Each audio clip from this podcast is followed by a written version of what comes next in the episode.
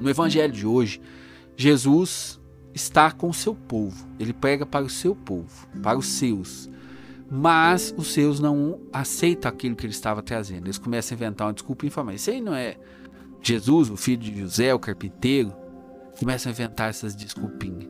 E essas desculpinhas, gente, atrapalha todos nós na nossa caminhada de fé. Nós, existe algo dentro de nós que quer nos impedir de seguir a vontade de Deus.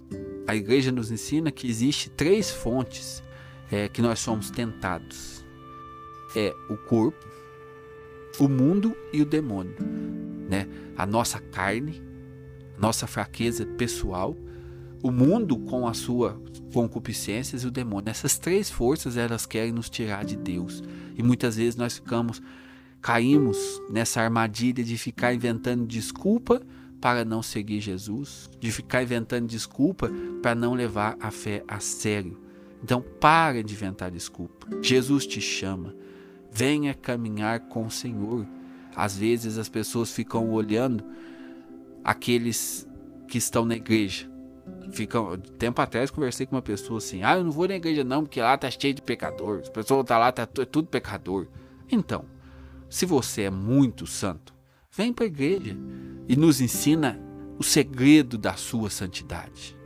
Agora, se você não é santo, se você é pecador, venha para a igreja, vamos caminhar junto, porque aqui nós somos todos leprosos. Nós estamos numa caminhada, numa busca de conversão, mas somos todos pecadores. Se você for pesquisar a vida das pessoas e for procurar fraquezas nos membros da igreja para não ir na igreja, você sempre vai encontrar. Você precisa ir à igreja, meu irmão, não pelas pessoas, mas por Jesus.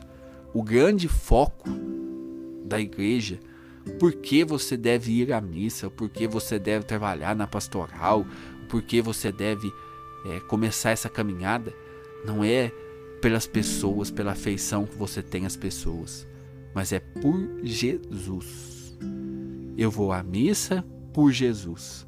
Eu vou trabalhar na pastoral, eu vou é, engajar no serviço comunitário por Jesus. As pessoas não pode ser para mim motivo de afastar da igreja. As fraquezas das, a fraqueza das pessoas não pode ser motivo para eu me afastar da igreja. Essa é a igreja de Cristo, que é feita por membros pecadores. Jesus quis assim. Tempos atrás, uma pessoa queixou padre para mim, não sei o que, que estava pensando em deixar o serviço que ela fazia na igreja por conta do padre.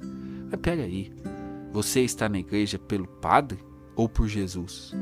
Se você estiver na igreja pelo padre, você vai desanimar, você vai deixar, porque o padre é pecador, ele é um homem. E uma hora, mais cedo ou mais tarde, ele vai acabar te decepcionando, vai acabar te deixando na mão, falando alguma coisa que você não gostou.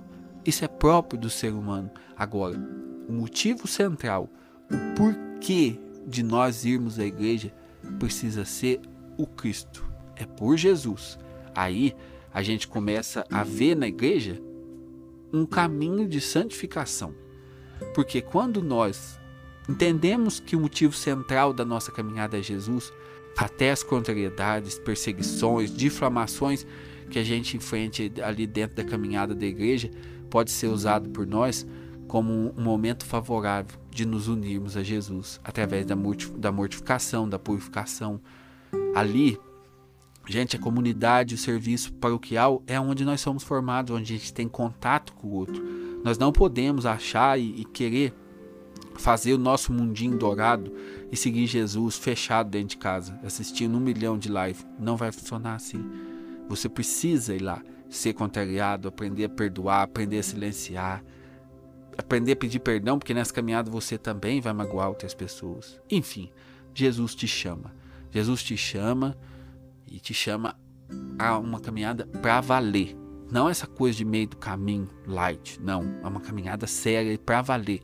Agora, pare de inventar desculpas e dizer não a Deus. As suas desculpinhas estão levando você a dizer um não a Deus. E você pensa, no evangelho de hoje as pessoas recusaram ouvir Jesus aceitar o que ele falar, o que ele falou.